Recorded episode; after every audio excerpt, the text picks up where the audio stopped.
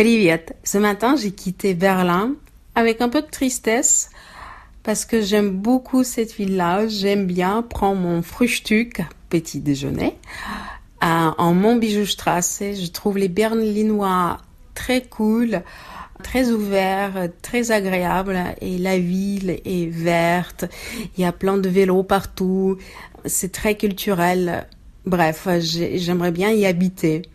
Mais il fallait continuer ma conquête de l'Est hein, et j'ai pris le train pour aller à Varsovie.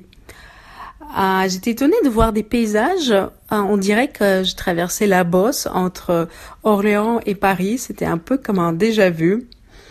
Et euh, dans le compartiment, mes voisins étaient très sympathiques. J'ai rencontré Paulina, une femme polonaise qui est allée voir son grand-père euh, qui était en train de mourir malheureusement, mais il s'est précipité pour le dire au revoir. On a bien discuté.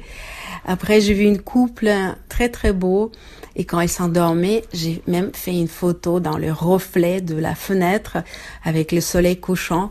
Ils étaient tellement beaux, euh, amoureux et euh, ça représentait pour moi l'amour et la sérénité.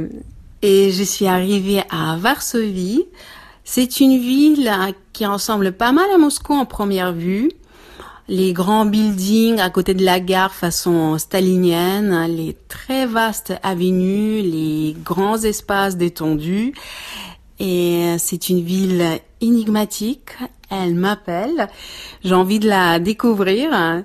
Je vais aller manger un bon plat polonais et je vous retrouve dans l'épisode suivant pour la découverte de la Varsovie.